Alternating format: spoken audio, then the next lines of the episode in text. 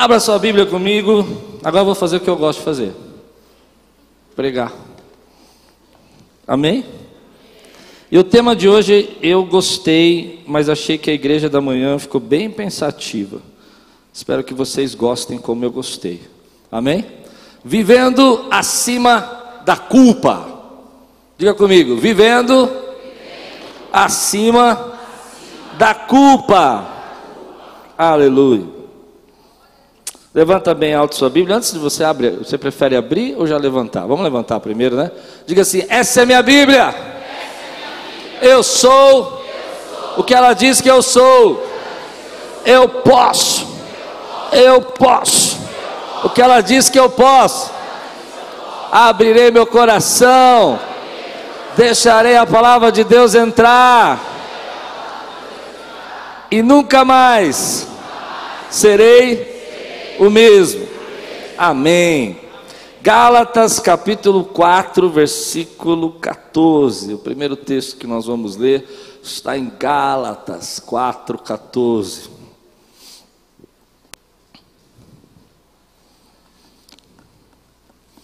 Aproveitando que você está abrindo a Bíblia, dia 5 vai ser a nossa última confraternização de líderes e voluntários e obreiros. Vai ser a nossa confraternização do ano, mais um ano, mais uma vitória. Você é um voluntário, se você é um obreiro, dia 5, quarta-feira, nós vamos fazer uma, uma recepção aqui para você. Alguns querem fazer café, outros querem fazer pizza, a gente está resolvendo, mas vai ser bom. Venha. Amém? Quero celebrar com vocês tudo que Deus fez esse ano. Parabéns, parabéns a todos os nossos líderes, obreiros, voluntários, ministros, Hoje eu vi uma cena assim que eu achei tão bonita. Detalhe, né? Começou a chover, fez uma poça ali na água. Um dos nossos diáconos estava lá com um rodo, tirando a poça. Bonito, né? Eu fiquei emocionado para um, os irmãos poderem passar ali. O outro já estava pegando uns panos para secar. Vamos celebrar dia 5 juntos. Amém? Gálatas capítulo 4, versículo 14. Embora a minha doença tenha sido uma provação, vocês não me trataram com desprezo ou desdém. Ao contrário, receberam-me como se eu fosse um anjo de Deus, como o próprio Cristo Jesus. Vamos orar? Senhor, fala conosco, traz a tua palavra, alivia as nossas cargas, tira as nossas pressões para que possamos ouvir tua voz, para que possamos ser cuidados e alimentados pela tua presença, pela tua graça, pela tua vontade. Em nome de Jesus. Amém. Essa semana eu fiquei pensando como as nossas relações pessoais, dia a dia, trabalho, casa, família, escola, igreja, ela tem muito de culpa nessas relações. Existe um jeito da gente se relacionar onde a gente joga culpa, joga peso, joga dificuldade. E a gente desenvolve essa cultura, está muito relacionado à nossa cultura, até do jeito da gente falar, para culpar os outros ou para fazer com que os outros se sintam culpados. Eu separei algumas frases assim que a gente costuma dizer nos nossos relacionamentos pessoais, assim. Vou começar no básico e vou chegar no nível avançado, amém? que nem videogame, vamos no básico até o avançado. Quando você fala assim para alguém, puxa, você nem me ligou, hein? Que, que você gera na vida do outro? Culpa, né? Poxa vida, você nem me ligou, você disse que é minha amiga, você disse que é meu amigo, né? Ou senão quando você diz assim, é, há muita culpa nisso, né? Você não vai no meu aniversário. Mas tem uma que a gente gosta de falar, que eu gosto de falar também, que é o seguinte: é, você faz tudo para todo mundo, só para mim que você não faz. Pesado, né? Gera uma culpa na gente, né? As crianças são especialistas também em jogar culpa, né? É, eu vou me matar se você não fizer. não é? Eu nunca mais serei feliz. Eu odeio a minha vida. a gente não percebe, é verdade, a gente não percebe, mas nos nossos relacionamentos tem tem, tem muito disso, a gente joga um peso e às vezes a gente não percebe que vai ficando sufocado por causa dessa culpa, né? Você, quando casou comigo, assinou um contrato de casamento e na cláusula 547 dizia que você sempre ia levar o lixo para fora e você nunca leva o lixo. E eu fiquei pensando que a gente não, não, não, não sei se você vai eu espero que você venha comigo nessa palavra, porque essa palavra você precisa vir comigo. E a gente começa a se sentir sufocado nos nossos relacionamentos. Às vezes é o pai com o filho que joga uma culpa e diz assim: Olha, vou dizer para você, quando eu tinha sua idade, eu lavava, passava, cozinhava, ainda fazia compra para minha mãe, sustentava a minha casa, e você fica aí. Quem pode rir comigo agora? Não é? Ou se não, a sua esposa com aquela voz melosa. Estou entrando numa, numa área perigosa, arisca. E ela fala: É, se fosse para sua mãe. Eu não sei quantas vezes a gente fala isso, mas eu fiquei percebendo essa semana que a gente fala muito isso. O tempo todo, toda hora, cada segundo, não é? O tempo todo. A gente não percebe, mas a gente fala muito. As pessoas chegam para mim às vezes, pastor, pastor, olha, se você quer um trabalho, ministério para se sentir culpado, seja pastor. Você não foi visitar aquele doente? Não, eu estava num velório, mas aquele morreu, aquele estava vivo ainda. Eu preciso me segurar, irmão. Vitor, não ri, Vitor, não ri. Não dá corda para mim. Não é verdade? Você começa a viver uma crise assim que você fala, meu Deus. Agora vamos aprofundar um pouquinho, vamos, vamos entrar um pouquinho mais, né? Existem também a, aquele tipo de culpa é, meio que social que a gente desenvolveu hoje. Está solteira ainda? Ah, mas Deus vai te abençoar, né? Ele vai olhar para você, né? Ele vai lembrar de você uma hora, vai arrumar um bom marido. É que você precisa ainda melhorar um pouquinho, né? Como se a gente fosse culpado por estar solteiro, né? E a pessoa começa, mas o que eu posso fazer? Eu não encontrei ainda ninguém. Ah, mas também, se você arrumar seu cabelo, seu nariz, fizer uma plática na bochecha, quem sabe? Deus te lembra de você lá no céu. Amigos ainda não? Há muita culpa na maneira e na nossa cultura e no nosso jeito de se relacionar. Só que a culpa faz algo ruim com a gente, ela nos sufoca. Chega uma hora que você está fazendo coisas não porque você quer fazer, não porque você ama, não porque Deus mandou você fazer, mas você está tão culpado. Quem aqui nunca foi no aniversário por culpa? Não, eu vou explicar. Peraí, eu acho que eu falei muito rápido. Aniversário por culpa é assim, né? A pessoa fala: Você não vai no meu aniversário? Você fala: Não posso, eu tenho um compromisso, eu tenho que tosar meu cachorro, levar minha filha na escola. Você inventa a minha história. Você disse que era minha amiga. Aí naquele dia você levanta, pega o carro e vai para o aniversário. Chega lá: Oi, amiga. Você foi por quê? Por quê? Não, você foi por causa do salgadinho, fala a verdade. Foi por culpa. A gente faz uma série de coisas que a gente não percebe, que a gente não precisava fazer, que a gente não gostaria de fazer, por culpa. Nossos jovens, jovens, eu vejo a pressão que eles sofrem na escola e como eles se sentem culpados, aqueles que ainda não tiveram, e graças a Deus não tiveram, porque estão se separando, escolheram esperar, para a glória de Deus, não tiveram relações ainda. E na escola, o quê? Você? E eles falam comigo, às vezes, o peso que eles sentem no coração por isso. Culpa. Culpa porque você não se formou, culpa porque você não fez faculdade, culpa porque você só teve um filho ao invés de doze, culpa porque você teve doze ao invés de um. não é? Você fica vivendo esse sentimento, esse sufoco da tua vida, e você não percebe que isso às vezes se torna uma artimanha para que você não viva aquilo que Deus tem para você. E não faça aquilo que Deus chamou você para fazer. O que? Você vai na igreja hoje, domingo, segundo seguido. Mas a sua mãe você não visita, né? Amigos ou não? A gente começa a desenvolver esse sentimento. Eu, eu pensei agora numa. Vamos, vamos entrar na culpa nível hard. Tem culpa nível. Essa culpa foi. Aquelas as culpas que a gente começa a se sentir pressionado. Culpa por estar doente.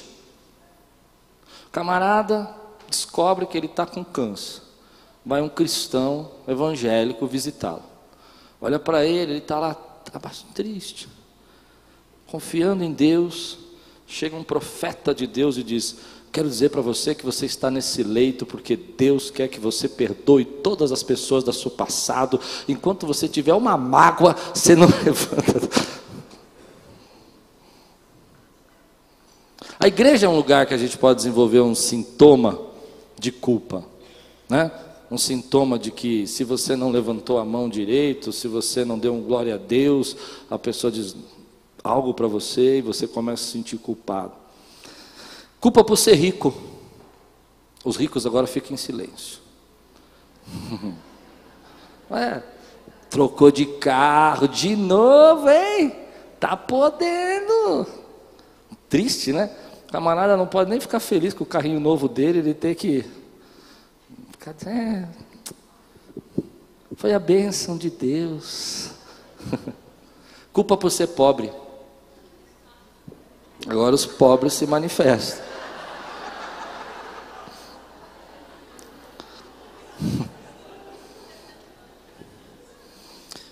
Culpa por ser muito acelerado.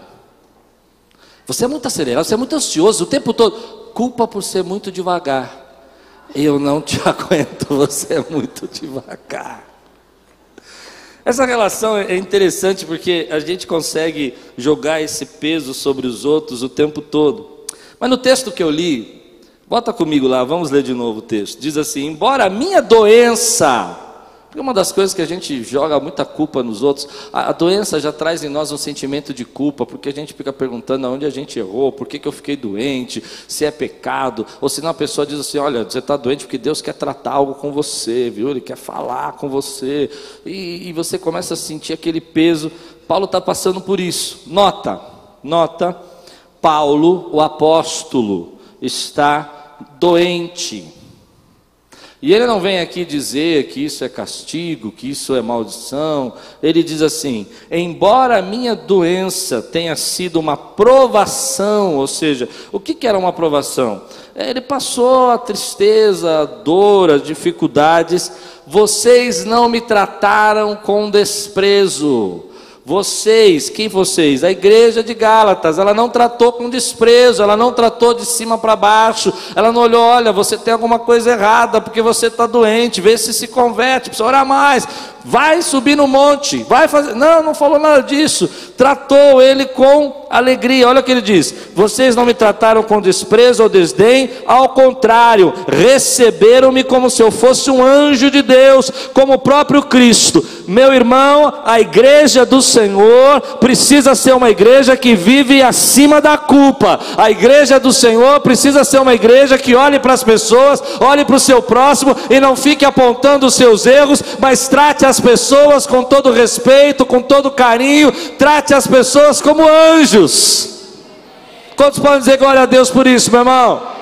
Dentro da nossa casa, a gente precisa tomar cuidado, porque a culpa vira uma artimanha do inimigo para nos afastar. Você joga um comentário para tua esposa, tua esposa joga um comentário para você, você joga culpa sobre os seus filhos, e você, os seus filhos jogam culpa sobre você e você não aguenta. Então, de repente, você não sabe porque você não está conectado com a sua família, você não sabe porque você não consegue se relacionar com seus filhos, porque a maneira como você fala sufoca gera culpa. Eu fazia uma coisa quando casei que eu não entendia.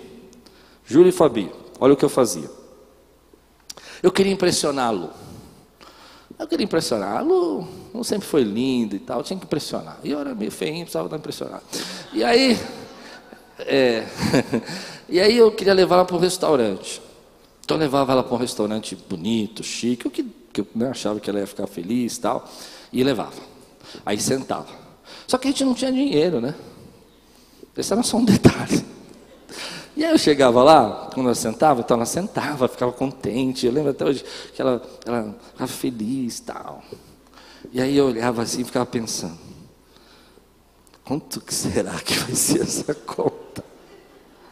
Acho que eu não vou ter dinheiro para pagar esse negócio, não. E aí falava, então, eu te trouxe aqui, viu? Mas eu estava pensando bem, eu acho que eu não vou ter dinheiro para pagar isso aqui, não. Ela, é mesmo? Então o que você me trouxe? Não, nada. Mais um pouco eu falava assim: tá vendo? Eu vim aqui com você, mas agora eu, não, eu vou ter que estourar a conta para pagar essa conta. E a Lupe uma vez falou assim para mim que eu nunca mais esqueci: Você me traz aqui e fica jogando um monte de culpa sobre mim? Olha, teve até aplauso, amor. E aí eu aprendi isso. A gente não percebe, mas nos nossos relacionamentos, às vezes a gente começa a fazer as coisas para o outro, mas joga uma carga, um peso, uma responsabilidade. Hoje a palavra de Deus para você é essa: viva acima da culpa. Você não vai conseguir avançar, você não vai conseguir prosperar, você não vai conseguir fazer o que Deus quer que você faça se você estiver o tempo todo se sentindo culpado. Se o tempo todo você desenvolve esse relacionamento de culpa. Porque quando você recebe uma bênção de Deus, você se sente culpado. Quando você recebe um milagre de Deus ou uma promessa de Deus, você se sente culpado. Você não pode ir muito longe, querido, quando você carrega uma mala pesada demais como essa. E às vezes a gente não consegue perceber que nós estamos sufocados. Essa manhã, quando eu terminei de pregar, um irmão querido veio aqui e falou assim: Pastor, essa palavra foi para mim. Eu falei: Por quê? Ele falou: Porque essa semana eu coloquei uma capa de culpa sobre mim. E tudo o que falava e tudo que acontecia era culpa, a minha culpa. Era eu que tinha feito. E eu entendi que Deus está falando para mim: Tira essa capa de culpa, viva acima disso. Eu tenho promessas para você. Você passa por dificuldades, você tem problema. Alguns passam por enfermidades, como Paulo passou, mas sobre todas essas coisas, Deus está na tua vida. Ele continua te amando. Você tentou fazer o seu melhor, você tentou dar o seu melhor, você fez o que você podia, você tentou dar fazer tudo o que você podia para os seus filhos e ainda não deu certo, talvez tivesse alguns problemas, ou você tentou fazer tudo o que você podia pelo seu casamento e ele não está dando certo porque você está passando por luta, meu irmão, tire a culpa disso e comece a ver o que Deus quer falar com você de verdade, em nome de Jesus. Às vezes nós estamos aí, ó, carregando essa capa pesada, sufocado, porque a gente não consegue enxergar que a gente não é bom o bastante, que a gente não faz tudo certo sempre, que a gente às vezes se descontrola, que a gente às vezes toma decisões que não deveria tomar. Quem aqui nunca tomou uma decisão que se arrependeu? Ou quem aqui não olha para o seu passado e pensa lá atrás que podia ter feito diferente? Pois bem, Deus está chamando você para viver acima de tudo isso, entender que Ele já te perdoou, que Ele já te resgatou e que Ele vai usar você para a glória dele. Você precisa avançar, e para avançar você precisa parar de viver se sentindo culpado pelas coisas que aconteceram no passado, pelas escolhas que você não fez ou fez e te levou até aqui. Mas hoje levanta a tua mão comigo aqui e diga assim: Eu vou viver acima da culpa. Quantos podem dizer glória a Deus por isso, querido? Olha como Jesus tratou as pessoas que realmente eram culpadas. Gente culpada. Gente que tinha assim tudo para dizer: Você é culpado. Abra sua Bíblia comigo em Lucas capítulo 19. Eu escolhi duas histórias, tem várias histórias. Mas escolhi duas histórias de como Jesus tratou com os culpados. Sabe por quê? Porque nós entendemos que para ajudar alguém, eu preciso ficar o tempo todo apontando o erro dela. Não sei se você entendeu o que eu disse. Deu para entender? A gente acha que para trazer a pessoa para um outro nível, uma outra condição, o melhor caminho é ficar falando assim: você errou, né? Beto, você trocou aquela lâmpada, Beto? Não trocou. Ela falou que não, Beto. Ela sabe que lâmpada. Que... A, gente, a gente acha que vai ajudar. A Lupe está meditando aqui. Estou brincando, Beto, brincadeira. É brincadeira. Ele trocou, glória a Deus! É. A gente acha que vai ajudar fazendo assim, mas você viu o que eu fiz? Eu quase criei uma briga conjugal. Eu nem sabia que tinha lâmpada lá na casa. A gente não ajuda, a gente atrapalha. Amém? Olha como Jesus tratava as pessoas culpadas. Jesus entrou em Jericó e atravessava a cidade. Havia ali um homem rico chamado Zaqueu. Homem rico chefe dos publicanos. Se você não sabe o que é um publicano, deixa eu te explicar rapidamente. Publicano é um cobrador de impostos, é aquele que vai cobrar os impostos romanos, né? E vai, na verdade, vai cobrar para os romanos os impostos dos judeus. Então ele é considerado meio que um traidor. Não é como hoje que você faz lá digital a sua declaração de imposto de renda. As pessoas tinham que ir lá prestar conta. Se você não tivesse dinheiro, você era arrastado, sua casa era tomada, seus filhos eram vendidos, você era entregue aos romanos. Então era, era, um, era algo assim considerado um grande erro você ser um publicano, um cobrador de impostos. Ele queria ver quem era Jesus, mas sendo de pequena estatura, não o conseguia. Por causa da multidão, assim, correu adiante e subiu numa figueira brava para vê-lo pois Jesus ia passar por ali. Quando Jesus chegou àquele lugar, olhou para cima, guarde isso, olhou para cima, ele disse: Zaqueu, desça depressa, quero ficar em sua casa hoje. Então ele desceu rapidamente, o recebeu com alegria. Todo o povo viu isso e começou a se queixar. Ele se hospedou na casa de um pecador. Todo o povo começou a se queixar. Ele se hospedou na casa de um pecador. Mas Zaqueu levantou-se e disse ao Senhor: Olha, Senhor, estou dando a metade dos meus bens aos pobres, e se de alguém extorquir alguma coisa, devolverei quatro vezes mais. Jesus lhe disse: Hoje houve salvação nessa casa por este homem, também é, pois este homem também é filho de Abraão, pois o filho do homem veio buscar e salvar o que estava perdido.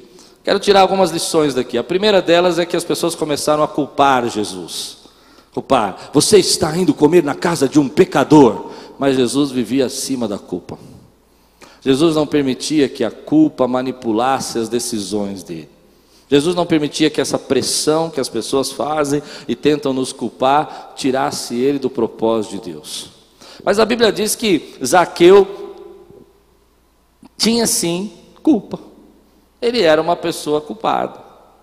Ele não fazia as coisas como deveriam ser feitas e talvez ele tivesse extorquido alguém, é o que o texto deixa dizer. Mas Jesus, quando fala com ele, Jesus nunca diretamente diz à pessoa sobre a sua culpa. E nenhuma vez que Jesus confrontou essas pessoas, ele chegou para elas e disse assim: Você, ou melhor, eu sei o que você fez no verão passado. Ele nunca chegou e falou isso. Jesus não chegou aqui para Zaqueu e disse assim: Olha, Zaqueu, você é um cobrador de impostos, um pecador, faz tudo errado. Ele não chegou para a mulher adúltera, quando foi pego em adultério, que queriam apedrejar, ele disse: Você é uma adúltera. Ele não chegou. Na próxima história que eu vou contar de Pedro, ele não chegou dizendo: Pedro, você é um traidor. Jesus não olhava dessa maneira para as pessoas. Ele não olhava para ela e ele não via apenas a condenação mas ele via o que Zaqueu podia se tornar. Às vezes nós olhamos para as pessoas que nós nos relacionamos e vemos onde elas estão e onde elas estavam, mas nós não conseguimos enxergar o que Deus vai fazer com elas. Você precisa entender o que eu disse.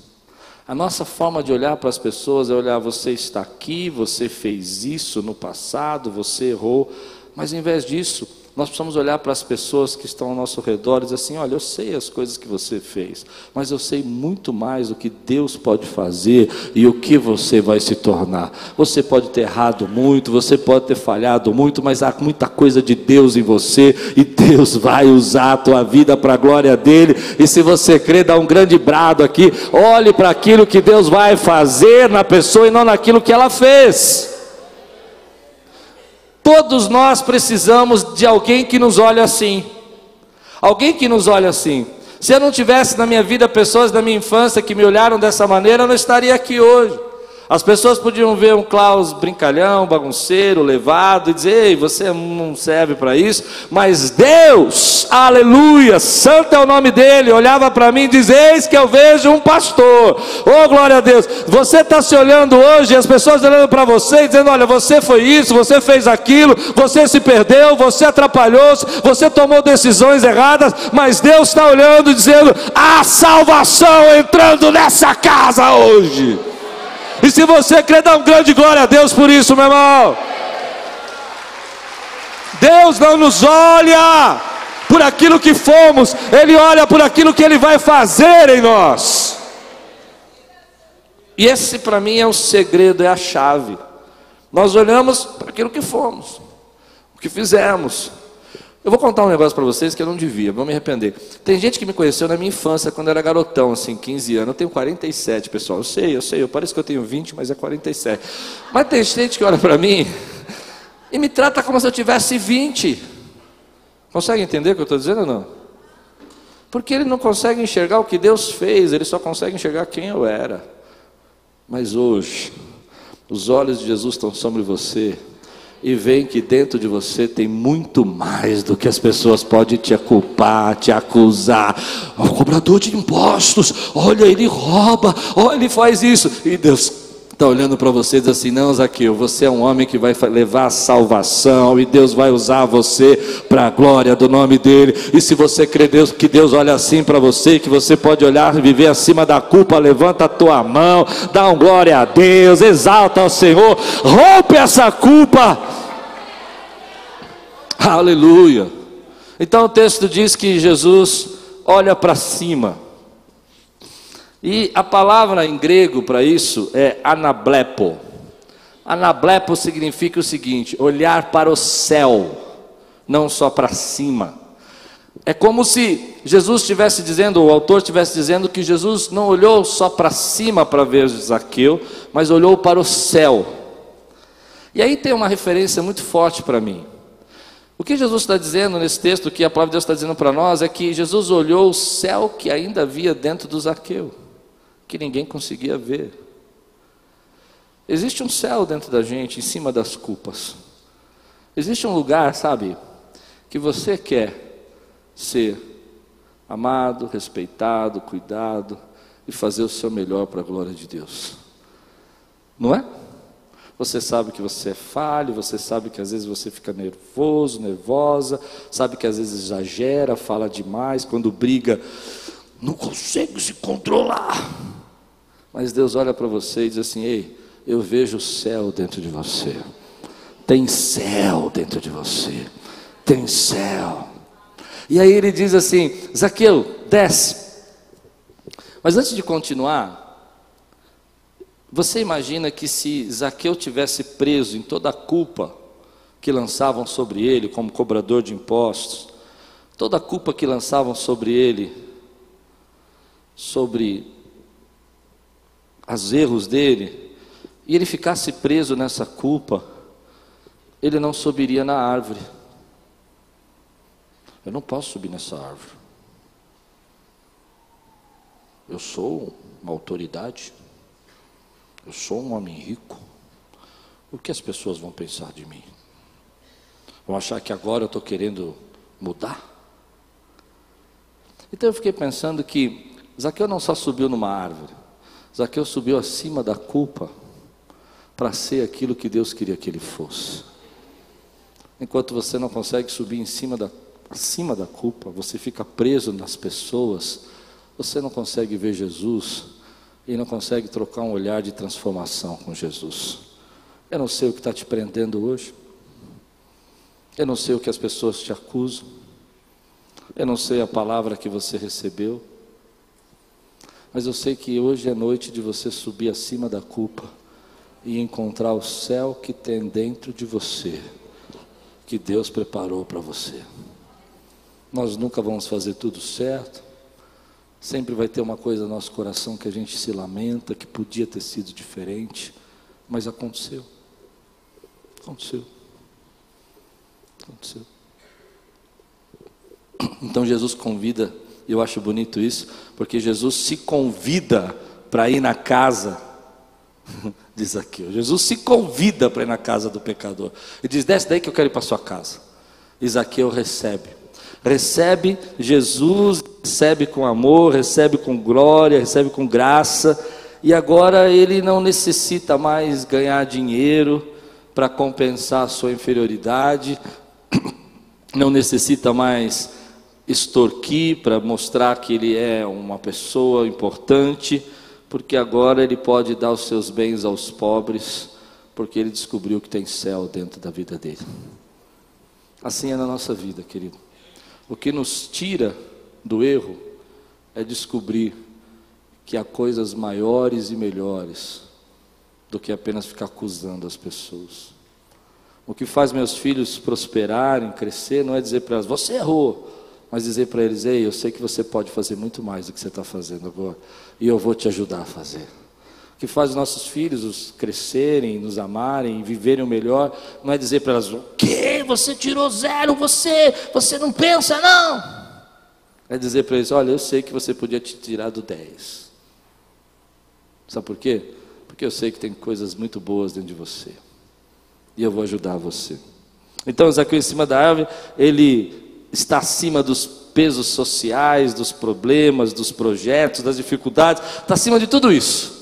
Mas quando ele desce, ele encontra essa paz porque ele está diante de um olhar que não acusa. E todos nós precisamos de um olhar que não acusa. A igreja precisa ser esse lugar, irmão. A igreja precisa ser um lugar que eu olho para você e digo: ei, você pode fazer muito mais para a glória de Deus. A igreja precisa ser um lugar, amém? Que eu olho para você e diga assim: ei, eu sei que você tem suas dificuldades, eu tenho as minhas, mas eu vejo o céu dentro de você. Eu vejo o céu dentro, dentro do seu coração. Segunda história, João capítulo 21, versículo 15. Essa eu gosto muito. Versículo 15, versículo 17. João 21. Depois de comerem, Jesus perguntou a Simão Pedro: Simão, filho de João, você me ama? Para. Jesus tinha morrido, ressuscitado e no processo da paixão e da crucificação, Pedro nega Jesus três vezes. Essa história é difícil para mim. Emocionalmente falando é difícil, porque se alguém me nega três vezes, me traz três vezes, a primeira coisa que eu vou fazer numa, próximo jantar, falar, você pisou na bola, você deixou na mão, você falou que ia, não foi, não foi? Não é assim que você vai fazer? Aí Jesus olha para ele e fala assim: Tu me amas? E Pedro, sim, eu, eu te gosto. Já sou eu, já viram aí, fala, é, gosta, mas negou três vezes, né? Deixou sozinho lá, falou que nem me conhecia, não sabia nem quem eu era, nunca andou comigo. Não é assim? Mas Jesus nunca jogava a culpa nos outros. E ele fala de novo: Pedro, tu me amas? E, e, Pedro responde: Jesus, eu te curto no Instagram, eu te curto no Facebook, eu dou like em todos os seus posts. É só para não falar aquele negócio de ágape, filé, não é? Amém? Quem não sabe o que é isso, procure aí um pastor da igreja para explicar para você. E aí, amém, irmãos? Pedro vira e fala assim: Jesus vira e fala assim de novo: Tu me amas, Pedro? Então é aí que vem a mensagem. Tu sabes todas as coisas. Diga assim comigo: Ele sabe todas as coisas. Não, não, não, não, não, não, não, não. Não é assim. Você tem que falar para você, dentro do seu coração. Ele sabe todas as coisas. Ele sabe. Pedro está dizendo para ele: Você sabe que eu te traí. Você sabe que eu não falei a verdade. Você sabe que eu menti naquela hora. Você sabe todas as coisas. Você sabe que eu estou envergonhado. Você sabe que eu fraquejei. Você sabe que eu disse que ia com você até a cruz. E no meio do caminho, antes da coisa começar, eu já estava desistindo e fugindo. Você sabe tudo. Você sabe. Mas você também sabe que dentro de mim, com todos os meus erros e toda a minha traição, existe alguém que te ama, que te ama, que te ama acima, não só um amor de amigo, não só um amor de curtir, não só um amor, amor de, de estar próximo, mas alguém que te ama como Rei dos Reis e Senhor dos Senhores, como alguém que sabe que só tu tens palavras de vida eterna. Tu sabes todas as coisas. E é isso que eu acho que Jesus faz com a gente. Ele olha para nós e fala: Tu me ama. E você fala: Tu sabes todas as coisas. Tu sabes como eu queria me entregar mais. Tu sabes como eu queria me, me doar mais. Tu sabes como eu queria servir mais. Tu sabes como eu queria não errar tanto, tu sabes como eu queria não falhar com as pessoas que eu amo, tu sabes como eu não queria fazer as coisas que às vezes eu faço e me arrependo, mas tu também sabe que dentro do meu coração eu te amo. Então Jesus faz aquilo que eu acho que a gente precisa aprender quando está lidando com as pessoas culpadas, é levá-las para um outro nível. E para essa pessoa que traiu ele, ele diz assim: apacenta minhas ovelhas. Irmão, eu não faria isso. Estou sendo sincero, você faria? Te traiu, te negou, falou que ia andar com você. Ele vira e fala assim: Ei, eu vejo o céu dentro de você, apacenta minhas ovelhas. Eu não me lembro mais da sua traição. Eu não me lembro mais do que você fez. Eu só vejo agora quem você vai se tornar. Eu não me lembro dos seus erros, eu me lembro de quem você, eu sei quem você vai se tornar. E é esse olhar, querido, que nos tira do poço, nos tira do buraco, nos tira da vergonha, nos tira da acusação e nos coloca num nível de autoridade diferente. Jesus olha para você e fala assim: Eu sei todas as coisas, mas eu também sei quem você é e o que eu vou fazer na sua vida e o que eu já tenho feito em você. Apacenta as minhas ovelhas. Talvez Pedro dissesse: Eu não estou preparado, olha o que eu fiz agora. Apacenta as minhas ovelhas, viva acima da culpa viva acima da culpa. Quantos estão entendendo o que eu estou pregando? Viva acima dessa cobrança que você faz a você mesmo, por não ser perfeito, por errar, mas seja aquilo que eu quero que você seja, assim diz o Senhor. Você pode dizer glória a Deus? Todas as pessoas que nos amam nos ferem. Não existe nenhum relacionamento de amor que você não fere. Eu acabei de ferir minha irmã aqui sem querer. Você já me perdoou? Beto, você me perdoou? Todas as pessoas que a gente ama, a gente fere. Seus pais te amaram? Quem tem certeza que o papai e a mamãe amou? Feriu você? Feriu ou não? Nunca feriu você? Eu tenho certeza que meu pai me amava muito, mas eu me lembro nitidamente às vezes que ele me feriu grandemente. Todo relacionamento de amor, por isso eu queria dizer para você que se você está num relacionamento familiar onde existe um, um pouco de culpa e cobranças, as pessoas quando não se amam elas se ferem. Mas antes da fundação do mundo, diga comigo, antes da fundação do mundo, você já estava na mente de Deus. E Ele já te amava. Antes da fundação do mundo, você já era plano dele. E ele disse assim: Tu és meu servo, em quem eu me alegro. O único amor que não nos fere é o amor de Deus, porque Ele é eterno. Esse amor não nos fere. Então, nos nossos relacionamentos, a gente precisa entender que algumas pessoas vão nos cobrar e nós vamos ficar feridos e que nós precisamos viver acima disso. Ah, mas você está me, me machucando, porque amor fere. Mas o único que não fere é o amor de Deus. Então, a palavra vem e diz para nós que Jesus olha para ele sem feri-lo, com amor, leva Pedro para esse novo, novo patamar de autoridade, leva Zaqueu a ser uma pessoa diferente, porque o amor de Deus não nos fere. Nenhum ser humano consegue só amar. A gente tem dificuldade disso. A gente, quando ama, a gente também machuca porque a gente tem necessidades. Por isso a gente culpa. A gente culpa os outros que a gente ama, aliás, as pessoas que a gente mais ama são as que mais nos ferem, porque a gente também tem necessidades. E a gente começa a dizer: olha, você, você esqueceu, você não me lembrou de mim. Porque a gente tem necessidades. Mas existe um lugar, e é sobre esse lugar que eu quero falar com você, que está dentro do teu coração. Imagina ele como um quarto.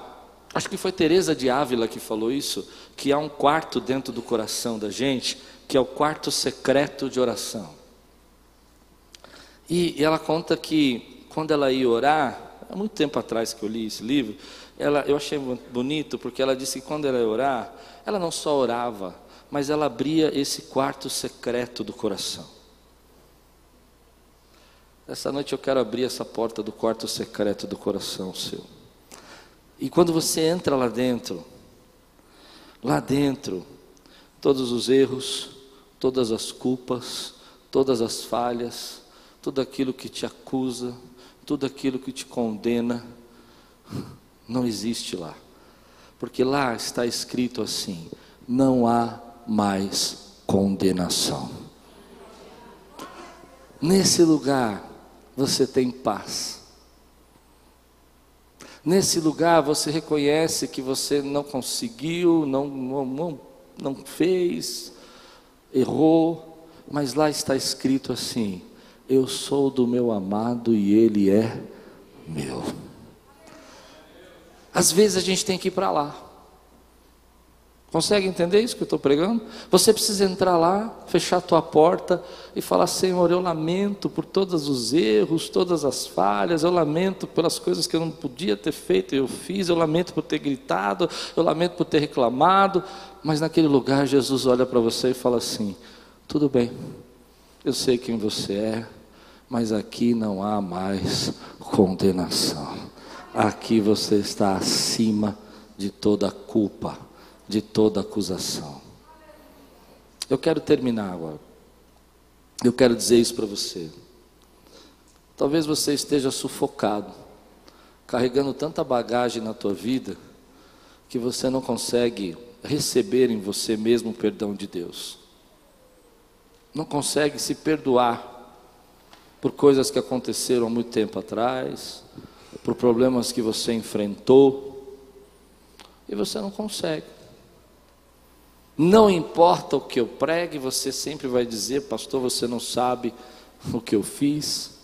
Mas entra comigo nesse quarto agora e diga comigo agora que nesse quarto você crê que o sacrifício de Jesus na cruz te lavou e te perdoou de todo o pecado. Sabe, a nossa vida é muito passageira. Nós temos 30, 40, 50, 70 anos de vida, 90, que seja, para viver e ela passa muito rápido. E se você ficar vivendo preso na culpa, você vai perder e desperdiçar a tua vida. Entende isso? Ah, eu devia ter me feito isso antes, eu devia ter feito aquilo você vai desperdiçar a tua vida. Mas uma coisa que eu aprendi é que todo evento e toda situação que você passa na tua vida hoje é uma oportunidade para você dizer também: sim, Jesus, eu te amo. Amém? As coisas passaram, Jesus não lembra mais do que você fez, porque ele já lavou com o sangue dele. Amém? Mas agora ele está te dando uma oportunidade de dizer: sim, eu te amo. As pessoas perguntam para nós assim: mas por que, que tem catástrofe no mundo? Outro dia eu vi um irmão dizendo isso. E eu preciso falar isso para você, preciso ensinar vocês. Ele disse que passou uma catástrofe, mas não passou na cidade dele, passou na do próximo, uma cidade próxima, mas dele não, porque Deus deu livramento. E aí uma pessoa entrou e falou assim: E para mim que sou cristão, Deus não deu? Entende isso? Às vezes, até quando a gente quer espiritualidade, a gente culpa o outro. Sabe o que são catástrofes? Uma oportunidade para você mostrar que Cristo habita em você e que você pode ser um anjo, um Cristo na vida daquela pessoa. Não consegue entender isso? AIDS, o câncer existe não para a gente dizer para as pessoas você errou, você é um pecador, mas para a gente dizer, ei, eu vou mostrar o amor de Jesus e eu não vou desistir de você, porque você é um ser eterno que vive e vai viver para sempre. Quantos podem dizer glória a Deus, meu irmão? Os que são ricos, são ricos para ter uma oportunidade de ser generosos e mostrar Cristo. E os pobres, às vezes são pobres para poder mostrar também para os ricos que são felizes sem o dinheiro e que Deus te usa também. Posso ouvir um amém? A gente precisa lutar por direitos civis e precisamos lembrar dos direitos civis, sim. Por quê? Porque é um jeito do branco se converter, consegue entender? E amar o seu próximo. Todas essas situações são uma oportunidade de dizer, nós, através da nossa vida, através da nossa atitude, quem está entendendo, diga amém. Dizer sim, Jesus, eu te amo. E eu vou ser aqui nessa terra, nessa vida, não alguém que lança culpa, mas alguém que diz: há esperança, há céu dentro de você, há salvação dentro da tua casa, há milagre dentro da tua vida. Deus não desistiu de você, Deus não esqueceu. Eu vou mostrar para você que você pode viver acima da culpa. Então, quando você vai visitar uma pessoa enferma, eu sou pastor há muitos anos e visitei muitas pessoas. E às vezes você vai visitar uma pessoa enferma e ela chega para você e diz assim: Pastor, você não sabe, a culpa é minha. Eu errei, eu bati porque eu fiz isso, eu fiz aquilo. Ela está cheia de culpa. E aí você, eu já vi pastores fazerem, você já viu? Com um pouco de sabedoria, fala assim: É mesmo, culpa sua, você precisa aprender, ver se muda. É hora. De você dizer, irmão, eu não sei. Eu não sei se foi por causa disso. O que eu sei é que eu estou aqui para dizer para você: vamos sair dessa. Deus tem coisas maiores para fazer na sua vida. Vamos mudar. Essa é a igreja que eu quero ser. Quantos creem nisso? E aí, quando a pessoa enxerga esse amor, eu creio nisso. Ela abandona o pecado, ela abandona o erro, porque ela viu a glória de Deus, o amor de Deus. Vai acontecer como Zaqueu, vai acontecer como a mulher adulta, vai acontecer como a mulher de Samaria, porque a graça de Deus chegou. E é a graça de Deus que transforma, e não a acusação. Quero convidar você a ficar de pé agora.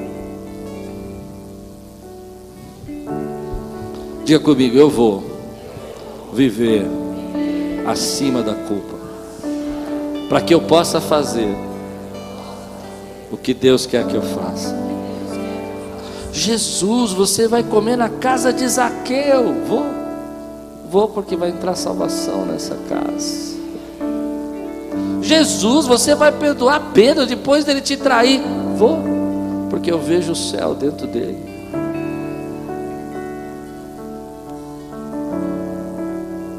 Aqueles que hoje precisam viver acima da culpa, levante sua mão bem alta assim. Diga comigo, Senhor, eu quero ir para esse lugar, dentro do meu coração, onde todos os meus pecados foram apagados, foram perdoados, onde está escrito nas paredes, com teu sangue não há condenação. Dê um grande glória a Deus, exalte o Senhor.